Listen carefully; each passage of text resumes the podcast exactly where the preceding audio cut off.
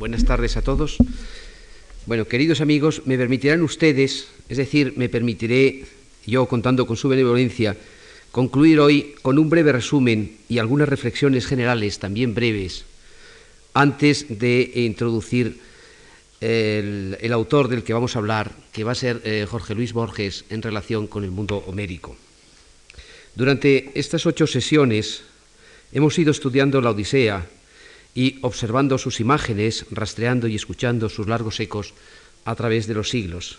Creo que ha sido un buen ejemplo de cómo un viejo, muy viejo texto, un clásico antiguo, puede pervivir resonando a lo largo de una tradición cultural de más de veintitantos siglos.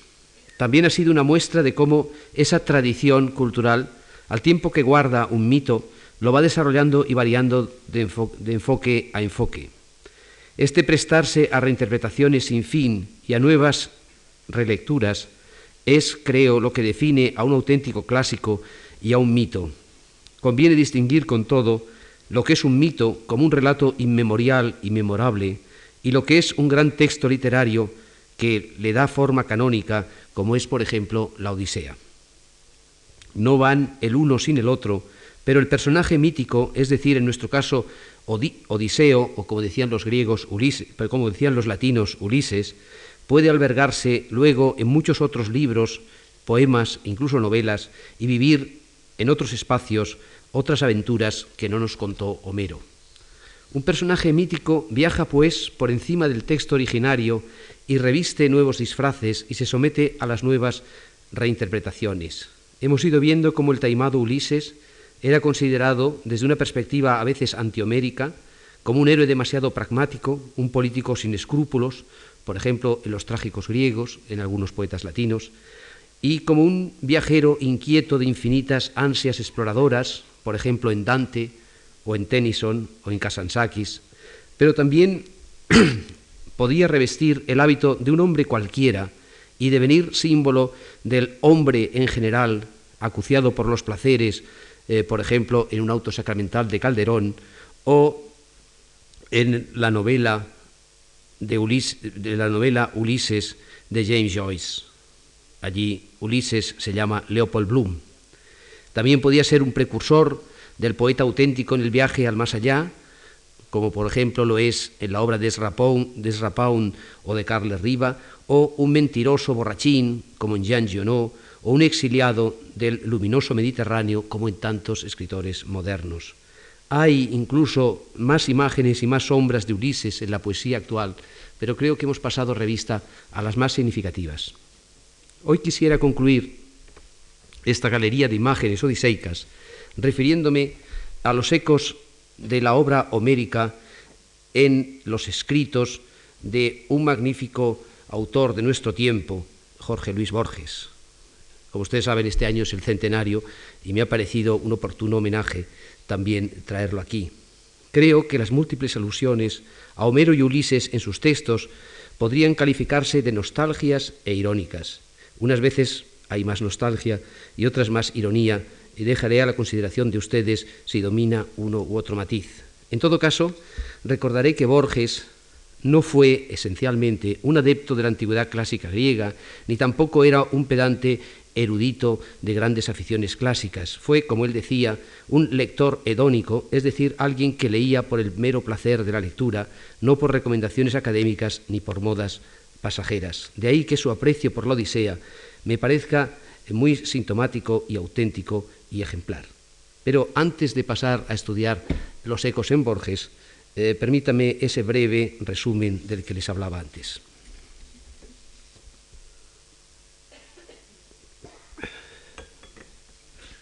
Aunque la Odisea es unos cientos de versos más breve que la Ilíada, ya empezamos diciendo que el lector tiene la sensación de que el relato de las andanzas de Ulises es mucho más extenso que el del asedio de Troya. Esta impresión se debe en primer lugar a los amplios y variados horizontes de la Odisea, sus escenarios tan diversos.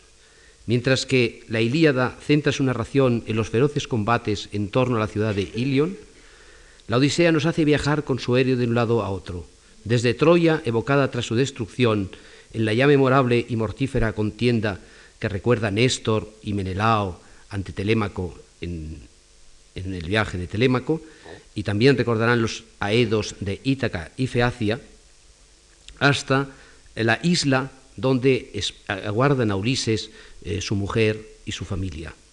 Entre uno y otro ámbito, entre Troya e Ítaca, está el misterioso mar que cruza errante desafiando monstruos y prodigios, Odiseo. Él es en efecto quien da unidad a todo el poema que lleva su nombre. La Ilíada debe su nombre a una ciudad, pero la Odisea es el poema de Odiseo, es decir, de Ulises. Es el protagonista que está siempre en la mente de todos, incluso cuando, con los primeros cantos de la telemaquia, se halla ausente de la escena. La narración comienza, recordémoslo, en el mundo divino. Se evoca la situación en Ítaca, 20 años después de la partida del rey Ulises y 10 años después de la destrucción de Troya. En la isla pequeña, áspera, empobrecida, la reina y el hijo aguardan, con una espera cada vez más difícil, un dudoso regreso. El tema del poema es, en efecto, un regreso, un nostos, como se decía en griego. Desde la costa del Bósforo, donde se separó de sus compañeros aqueos hasta la isla, al sur del Adriático, al oeste del Peloponeso, la distancia marina no es muy grande, pero el destino de Ulises es demorarse en un largo peregrinaje en que se pone a prueba su temple aventurero. Un viaje que puede durar simplemente unos días se transforma aquí en un viaje de diez años. Es el viaje del Polítropos Odiseus, el de, el de muchas vueltas o el de muchos trucos, para alcanzar el ansiado hogar, vagará, sufrido y audaz, hasta los límites del océano e incluso se entrevistará allí en el país de los muertos con los fantasmas ilustres del Hades. Tan laberíntico se ha vuelto ese viaje de vuelta a Ítaca.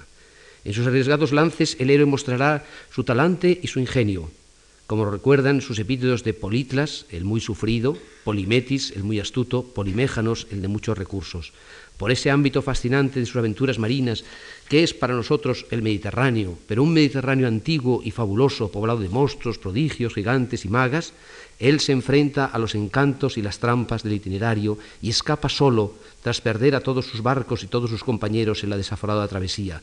Tremendo nostos el del taimado Ulises, protegido de la diosa Atenea y perseguido por el enfurecido Posidón, padre del cíclope Polifemo, en muchos encuentros asombrosos el relato diseico exige un final feliz, desde luego, y en su palacio el héroe volverá a recobrar su aspecto guerrero para vengarse de los pretendientes de Penélope, y el poema concluye con esas cruentas escenas de la venganza del héroe manejando su arco terrible. Sin duda, Ulises es el eje de todo el relato, pero conviene olvidar que hay muchas otras figuras muy bien dibujadas. Penélope, Telémaco, Calipso, Nausica, Néstor, Menelao, Helena, Atenea, Euriclea, Eumeo, etc., muestran la hondura y la variedad psicológica del poema. El centro del mismo, cantos 8 al 12, está ocupado por las aventuras marinas que cuenta en Feacia el propio Ulises. Es Odiseo quien, en primera persona, cuenta lo más fabuloso de la Odisea. El redomado aventurero y el guerrero épico es un habilísimo narrador. Qué bien cuenta sus andanzas en el banquete de los feacios, escogiendo el momento oportuno cuando todos los pretendientes están pendientes de él, todos los presentes, están pendientes de él. Recordemos la estupenda escena en la que Demódoco, el aido local, ha cantado ya el famoso episodio de la toma de Troya por los aqueos con el enorme caballo de madera, invención de Ulises, cuando él, el viajero incógnito aún, se pone a llorar y, ante la petición de los otros comensales, empieza a contarnos sus aventuras. El relato en primera persona es el rasgo característico de los buenos cuentos fantásticos. El viajero fabuloso es el más indicado para describir su propio viaje increíble, Después de Ulises, Eneas, Luciano, Simbad el marino, Dante, Cirano, Gulliver, el barón de Münchhausen, le seguirán esmerándose con ese mismo artilugio fantástico. Ulises comienza el relato como si fuera a competir con Demódoco, aedo profesional, inspirado sin duda por la musa, pero da al narrado una nueva intensidad emocional, puesto que él mismo revive sus propias tremendas aventuras. Se sabe ya personaje famoso, es un héroe convertido en protagonista épico en cantos de gesta difundidos por las tierras donde se habla griego, pero él sabe, mejor que los cantores cortesanos populares, algo de su enmarañada historia que ellos no cuentan. Es algo así como le pasa a Don Quijote en la segunda parte de la novela cervantina, cuando se enfrenta en la corte de los duques a la fama literaria que ya lo envuelve. De modo que el protagonista de estas aventuras marinas resulta más fabuloso y más taimado que el gran guerrero de la Ilíada, al que recuerda en cantos anteriores, ante Telémaco el poeta. Los avatares marinos lo sitúan ya no en los escenarios de la épica, sino en un ámbito fantástico más próximo al mundo maravilloso de los cuentos de misterio, o al folk tale, o al Märchen de raíces más antiguas que el epos. Los hospitalarios feacios se quedan fascinados por el modo de contar los relatos de Ulises. Están dominados por el encanto y el rey Alcino expresa su admiración por su arte y su veracidad. Nosotros, que al leer la Odisea entera sabemos del arte de Ulises para el disfraz y el engaño, podemos sentir inquietud acerca de esos elogios. En su regreso en Ítaca, Ulises no vacila en inventarse biografías falsas, verosímiles, tres o cuatro veces. Incluso la diosa Atenea le elogia maravillada por su habilidad por el talento que tiene para los embustes. Sabemos que Ulises es un diestro embustero que saca provecho de sus mentiras, pero por salvar nuestra fe en sus relatos podemos aplicar aquí una regla para distinguir lo veraz y lo inventado. Cuando Ulises cuenta episodios extraños, maravillas increíbles, prodigios inauditos, está diciendo la verdad. Cuando expone una historia verosímil con piratas y fenicios, por ejemplo, está urdiendo una mentira provechosa. En todo caso, el estupendo aventurero es a la par un fascinante narrador, del mismo modo que el buen guerrero iliádico es también un orador astuto. Ulises resulta, pues, un nuevo paradigma heroico, es un héroe solitario, aventurero errabundo, fiado ya no en las armas ni en la fuerza, sino en la astucia y el arte de seducción, ávido de experiencias, pero también de botín, enriquecido por los múltiples lances de su peregrinaje. Ahí está su grandeza ejemplar. Quiere volver a casa. Le domina la nostalgia del hogar, pero sabe hacer el camino con infinita paciencia, sagaz curiosidad y alegre coraje. Al regresar a Ítaca, según dice el famoso verso de Cavafis, hay que rogar que sea largo el viaje. Ulises resulta ejemplar al invertir el trayecto de Troya a Ítaca, que puede hacerse en unos días en un barco mediano, tardando diez años. Pero el mar antiguo y los dioses podían complicar cualquier travesía. Si Ulises tarda tanto es para tener luego mucho que contar en definitiva para fundar la Odisea. Su curiosidad le llevó a conocer al ogro Polifemo y escuchar los cantos de las sirenas. Se entretuvo un año con Circe y ocho con Calipso, en amores esforzados. Rechazó la inmortalidad que le propuso la enamorada ninfa y fue a Hades tan solo para interrogar al profeta Tiresias sobre el camino de su regreso a Ítaca. Seductor, pues, de magas y princesas, maestro en el manejo de las palabras, disfrazado de mendigo cuando la ocasión lo requiere, es un personaje más complejo que cualquier otro héroe antiguo. Muchos estudiosos, como Todorov o Pucci, han advertido la polifonía del texto diseico de sorprendentes repliegues y reflejos. En uno de sus poemas últimos, que luego mencionaré también, Borges habla de este libro que tanto apreció y dice la Odisea que cambia como el mar. Algo hay distinto cada vez que lo abrimos y ciertamente hay muchas cosas dentro de él. Por ese mar color de vino va y viene Ulises, que fascinará dos mil años después a Dante, que no había leído el poema griego, pero nos contará la muerte del héroe en el tenebroso Atlántico, y no menos en nuestro siglo a Joyce, que en su Ulises escribirá la parodia novelesca más libre del héroe y su esquema viajero. No por azar es la Odisea el primer gran texto que se tradujo al latín. Con la Odisea de Livio Andrónico comienza la literatura latina, es decir, comienza la literatura de carácter universal. Y esto es un hecho de gran valor simbólico.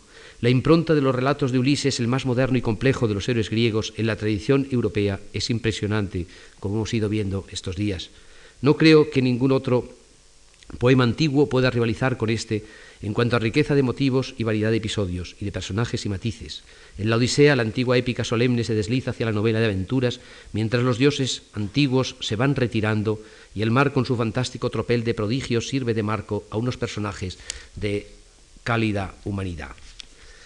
Y ahora voy a pasar, para que eh, se vea esto con un ejemplo, con el, último de nuestros ejemplos, a eh, los ecos del mundo homérico. Primero de, hablaré de Homero y luego de la Odisea en la obra de Jorge Luis Borges. En dos relatos en prosa de distinto corte evoca Borges a Homero. En El Aleph de 1949 encontramos un cuento misterioso que se llama El Inmortal, donde un erudito llamado Joseph Cartáfilus eh, ofrece unas memorias eh, extrañas a una princesa en una curiosa edición, eh, unidas a una curiosa edición de la Ilíada traducida por Pope, que en sus últimas páginas guarda su manuscrito. Allí el erudito dice recobrar, recordar varias vidas anteriores y que en una de ellas fue Homero. Dice, yo he sido Homero, en breve seré nadie como Ulises, en breve seré todos, estaré muerto.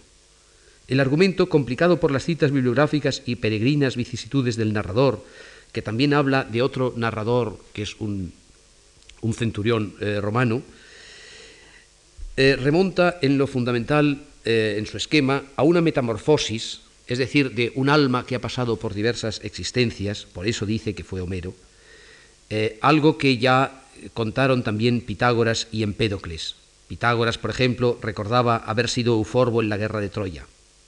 Borges envuelve esta narración con un misterio propio, a la vez que, con una ironía, insinúa el declinar del viejo poeta, este que ha sido en tiempos Homero, en un triste y polvoriento erudito. Hay una cierta ironía en ese final. ¿no? Otro tono tiene, en cambio, El Hacedor, relato del libro del mismo nombre de 1960.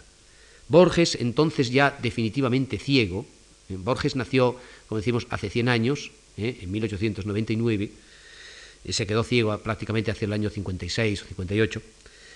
Eh, Borges, ya definitivamente ciego, cuenta en primera persona la resignación de un antiguo poeta griego a la ceguera, a quien la ceguera le aparta de la acción heroica y le destina al oficio de cantor de gestas ajenas. Los tonos personales dan una singular melancolía a este relato. Como la de Borges, la ceguera de Homero es progresiva y lenta. Dice, gradualmente el hermoso universo fue abandonándolo. Una terca neblina le borró las líneas de la mano. La noche se despobló de estrellas. La tierra era insegura bajo sus pies. Uno percibe las angustias de Borges, que él supone fueron también las angustias de Homero. Pronto, solo en sus recuerdos, podrá ver la luna de oro. Pronto buscará en vano su rostro en los espejos. Estos obsesivos temores que tantas veces atestiguan otras páginas de Borges los debió sentir ya el poeta griego. Su único consuelo, como el de Homero, será el destino poético. Dice así, con grave asombro comprendió, en esta noche de sus ojos mortales a la que ahora descendía, lo aguardaban también el amor y el riesgo, Ares y Afrodita, porque ya adivinaba, porque ya lo cercaba, un rumor de gloria y de exámetros, un rumor de hombres que defienden un templo, que los dioses nos salvarán, y de bajeles negros que buscan por el mar una isla querida, el rumor de las Odiseas y Ilíadas, que era su destino cantar y dejar resonando cóncavamente en la memoria humana. Sabemos todas estas cosas, pero no las que sintió al descender a la última sombra. Digamos, el ciego, que es Homero, es un ciego muy parecido a Borges. Esta animosa resignación que en el relato breve se asigna al ciego Mero, la encontramos en eco distante y a la vez próximo en otro poema que, está, que, se, eh, que se llama también El Hacedor, pero que está en otro libro, en uno de los libros de sus últimos años, que se llama La Cifra. Este poema dice, Somos el río que invocaste, Heráclito, somos el tiempo, su intangible curso acarrea leones y montañas, llorado amor, ceriza del deleite, insidiosa esperanza interminable, vastos nombres de imperio que son polvo, exámetros del griego y del romano, ¿eh? y concluye, otra cosa no soy que esas imágenes que baraja el azar y nombra el tedio, con ellas, aunque ciego y quebrantado, he de labrar el verso incorruptible, y es mi deber con él salvarme. Como en el Hacedor, el poeta enceguecido, viejo, ahora Borges tiene 20 años más y ha cumplido 80, se resigna a vivir con la memoria de las cosas, que incluyen los exámetros, a Macbeth, Virgilio, los incesantes espejos, los insomnios, y dejar algún verso que persista resonando cóncavamente en la memoria humana, como hizo Homero. Las versiones homéricas es el título de un ensayo recogido en Discusión de 1932, que en algunos puntos prefigura otro ensayo llamado Los traductores de las mil y una noches, algo posterior. La idea fundamental es que los sucesivos traductores de una obra clásica nos ofrecen una recreación de la misma con estilos diversos y propios. Se insiste en la variada personalidad de los traductores y que cada traductor eh, nos da pues una lectura propia de la Odisea. Eh, Borges dirá, quizá luego lo lea, testimonio, tengo la ventaja de no saber griego y entonces la Odisea para mí son múltiples libros distintos. Respecto a estas versiones homéricas, me gustaría subrayar, en primer lugar, que, aunque menciona la Ilíada, todos los ejemplos escogidos son de la Odisea. Y, en segundo lugar, que los traductores son, con una excepción, todos ingleses, porque Borges debió leer a Homero en inglés, sin duda en los libros heredados de la biblioteca de su padre. Y dice, dice así, cita, cito a Borges, la Odisea, gracias a mi oportuno desconocimiento del griego, es una librería internacional de obras en prosa y en verso, desde los pareados de Chapman hasta la versión autorizada de Andrew Lang o el drama clásico francés de Bérard o la saga vicorosa de Morris o la irónica novela de Samuel Butler. Abundo en la mención de nombres ingleses porque las letras de Inglaterra siempre intimaron con esa epopeya del mar y la serie de sus versiones de la Odisea bastaría para llenar un curso de muchos siglos. Es curioso que un reciente libro de George Steiner, que se titula Homero en inglés, eh, eh, dice que casi cada año se publica en Inglaterra, desde hace tres siglos, eh, una traducción de la Ilíada o de la Odisea. Quizás un poco exagerado, pero sí es verdad que bastaría la Odisea para ilustrar siglos de literatura. En efecto, el único traductor no inglés citado es Berard, de los ingleses encontramos los nombres de Chapman, Pope, Butcher, Buckley, Cowper, Lang y Butler. Es, en un concreto ejemplo, el encuentro de Ulises y Aquiles en Odisea 11 nos ofrece, traduciéndolos al castellano, unos párrafos de sus traducciones en claro contraste. En fin, eh, no, voy a seguir con el tema este del, del artículo, que es muy interesante por la idea esa de que cada traductor recrea a su manera el poema. Creo que la versión que Borges tenía en su biblioteca familiar, heredada de su padre, era la de Chapman, de comienzos del siglo XVII. También es espectacular el ardiente Chapman, pero su movimiento es lírico y no oratorio, dice en el ensayo. Lo recuerda en un poema final, en Talismanes, que está en la Rosa Profunda, en un, poema titulado Mis libros, y que empieza así. Un ejemplar de la primera edición de la Eda Islandorum, de Snorri, impresa en Dinamarca, los dos tomos de las Odiseas de Chapman, una espada que guerreó en el desierto.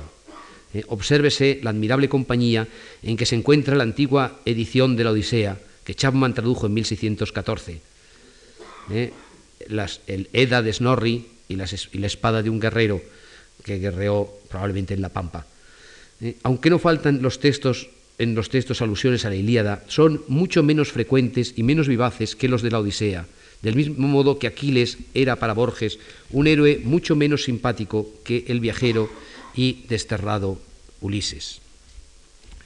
Es muy curiosa eh, esa simpatía que Borges sentía por la Odisea y la antipatía que sentía por la Ilíada. En ese sentido, eh, voy a leerles una, breve entrevista eh, de hace algunos años, eh, cuando él ya era bastante viejo.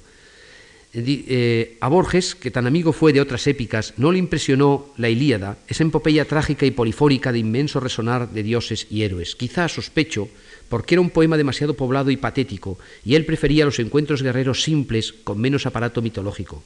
El caso es que había leído la Ilíada mucho peor que la Odisea, como él mismo reconoce en sus diálogos con Osvaldo Ferrari, eh, Barcelona 1992, eh, lo dice o lo repite, porque Borges se repetía mucho, eh, dice, ahora, desde luego, Alfonso Reyes, el gran helenista mexicano, había leído muchas más cosas que yo.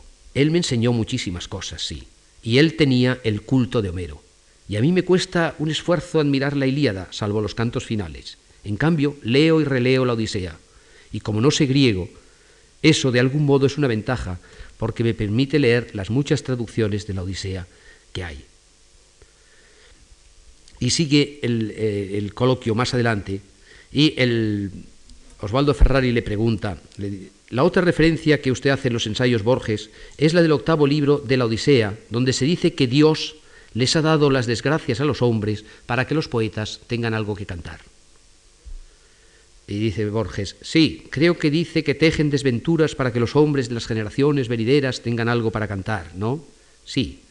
Bueno, eh, dice Borges, pues eso ya bastaría para demostrar que la Odisea es posterior a la Ilíada, porque uno no imagina una reflexión de ese tipo en la Ilíada. Ferrari. Claro, porque Homero da la idea de los comienzos. Sí, pero como dijo Rubén Darío, sin duda Homero tenía ya su Homero, ya que la literatura siempre presupone un maestro, una tradición. Podría decirse que el lenguaje ya es una tradición. Cada lenguaje ofrece una serie de posibilidades e imposibilidades también, o de dificultades.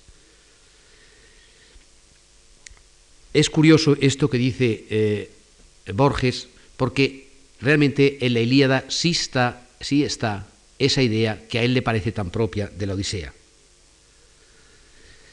Eh, hay, eh, los versos estos están en un pasaje muy interesante cuando el rey de Feacia, Alcino, se dirige a Ulises para preguntarle el motivo de su llanto, poco antes de que el héroe empiece a contar sus aventuras. Y dicen así estos cuatro versos. Dice, dice, dime por qué lloras y te lamentas dentro de tu ánimo al oír el destino de los dánaos, de los argivos y de Ilión. Eso lo tramaron los dioses y tejieron la perdición a los humanos para que exista un canto para los venideros. Borges dice, uno no imagina una reflexión de este tipo en la Ilíada. Pues sí, está claro que eso está también en la Ilíada. Basta leer los versos 357 y 358 del canto sexto, donde Helena le dice a Héctor, eh, comentando su culpa y la audacia de París, que han causado tantos dolores en Troya y en especial tanta angustia, y dice Helena, a nosotros Zeus nos dispuso un perverso destino para que luego fuéramos motivo de canto para los hombres venideros. ¿Eh? entre uno y otro pasaje hay una clara similitud, es para consolar al afligido, Ulises en un caso, Héctor en otro, por lo que alguien invoca la creencia de que el destino lo traman los dioses para que así haya cantos en el futuro. Es mucho más patético incluso en boca de Helena, porque ella misma está involucrada en ese triste destino que será la ruina de la ciudad de Troya. En fin, eh, este es un apunte simplemente sobre una idea eh, una hermosa idea para hacer ver que Borges apreciaba mucho más la Odisea. Y vuelvo ahora a algunas citas sobre Ulises en su obra.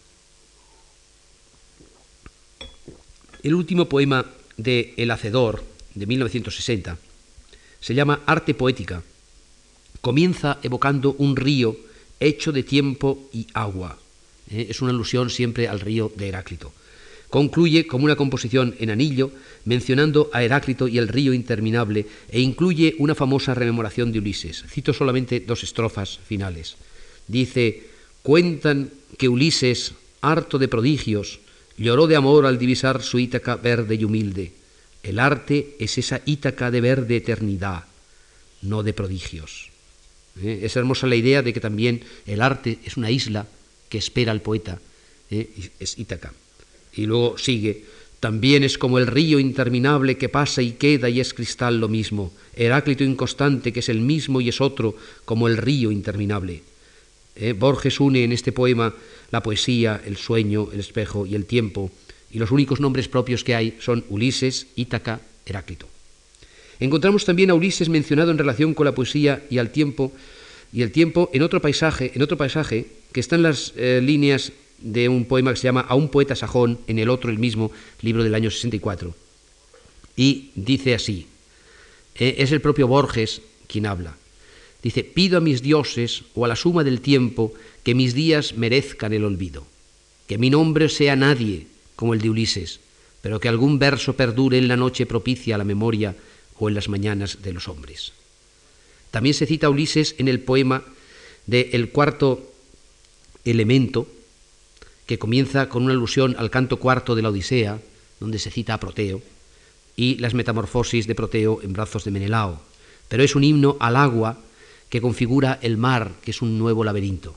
Y hay un, cuarteto que dice así, fuiste, se refiere al mar, bajo ruinosos vientos, el laberinto sin muros ni ventanas, cuyos caminos grises largamente desviaron al anhelado Ulises de la muerte segura y el azar indistinto. En un poema que es un himno que se llama España, hay una línea que dice misteriosamente, España donde Ulises descendió a la casa de Hades. No sé la razón para situar el, viaje de Hades en España, pero probablemente quizás es que estuviera en los bordes del océano. En el poema de los dones, otro poeta, eh, los, únicos, eh, los dos primeros nombres propios que figuran son los de Helena y Ulises. ¿Eh? el poeta da gracias al azar por las cosas que le ha dado y dice, gracias quiero dar al divino laberinto de los efectos y las causas por la diversidad de las criaturas que forman este singular universo, por la razón que no dejará de soñar con un plano del laberinto, por el rostro de Helena y la perseverancia de Ulises. El laberinto, digo, ya, ya acabado el verso, el laberinto, Helena y Ulises son símbolos de origen griego. Entre los nombres que se agregan después está el de Sócrates, el de Séneca y Lucano, la tortuga de Zenón, que es el viejo elimma eleático, también familiar al lector de Borges. Pero sin ninguna duda, el poema más conocido en relación con la Odisea es un soneto que se titula Odisea, libro vigésimo tercero. Ustedes se acuerdan que aunque la Odisea tiene 24 cantos, el encuentro entre Ulises y Penélope está situado en el canto 23. ¿Eh? El canto 24 es ya la bajada al mundo de los muertos de los pretendientes y hay quien ha pensado que el final eh, más acertado de la Odisea habría estado en el canto 23. Y eh, en este soneto se evoca el encuentro de Ulises y Penélope después de la matanza de los pretendientes. Y dice así el soneto, este es muy conocido, ya la espada de hierro ha ejecutado la debida labor de la venganza, ya los ásperos hierros y la lanza la sangre del perverso han prodigado.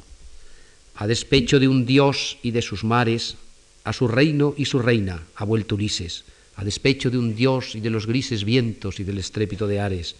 Ya en el amor del compartido lecho duerme la clara reina sobre el pecho de un rey. Pero, ¿dónde está aquel hombre que en los días y noches del destierro erraba por el mundo como un perro y decía que nadie era su nombre? Bueno, pasemos por alto el ligero anacronismo de la primera línea. Esto de hablar de la espada de hierro es más borgiano que homérico. ¿verdad? Un aedo antiguo habría hablado de la lanza de bronce. Homero conocía bien las espadas de hierro de su época, pero sabía que no debía adjudicarlas a los héroes de antaño. Pero no importa. Eh, el tema del soneto es, sin embargo, no la matanza vengadora, sino la doble personalidad de Ulises. ¿Qué pasaría con el aventurero inquieto?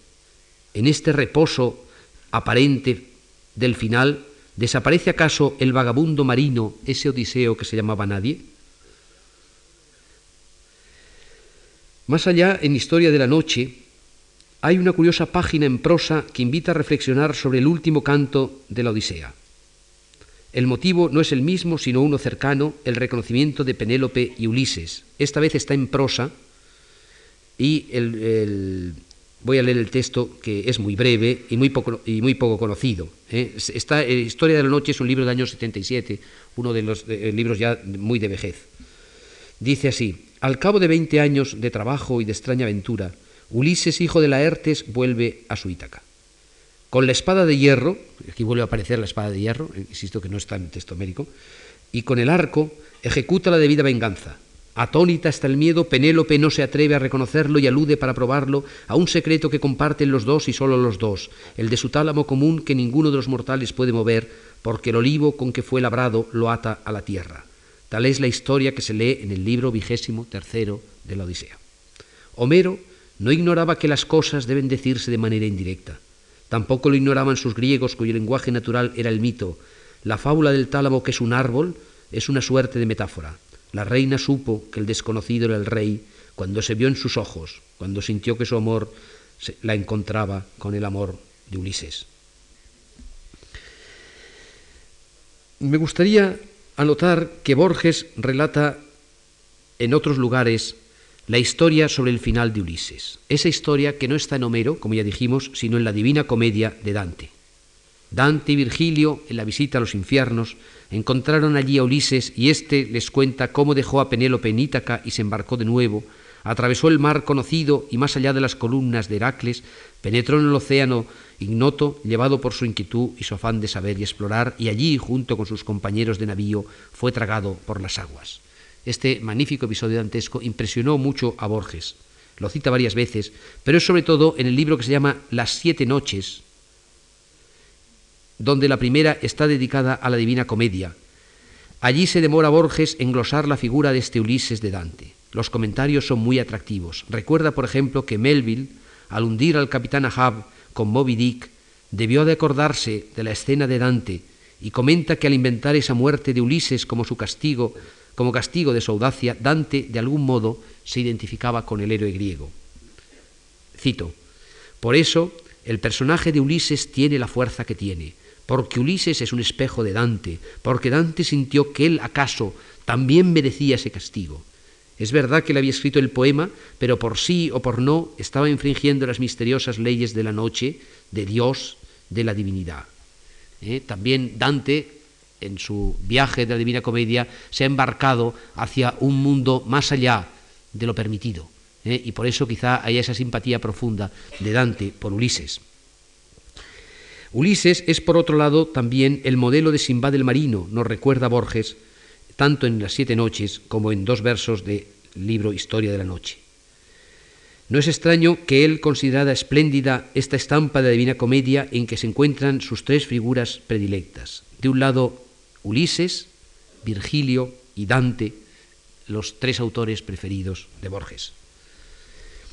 La Rosa Profunda es un libro de versos que se publicó en el 75 con un prólogo fechado en Buenos Aires, pero muchos de los poemas de este libro están escritos en Estados Unidos, donde él estaba de profesor invitado, y transmiten una enorme nostalgia. Este es el caso del poema El Desterrado, cuyo protagonista, verán ustedes curiosamente, por un lado es Ulises, pero también es Borges. De manera que Borges, escribiendo lejos de Buenos Aires, se siente como un Ulises perdido, que añora eh, su Ítaca eh, tan distinta de la de Ulises. Eh, dicen así, dice así este poema.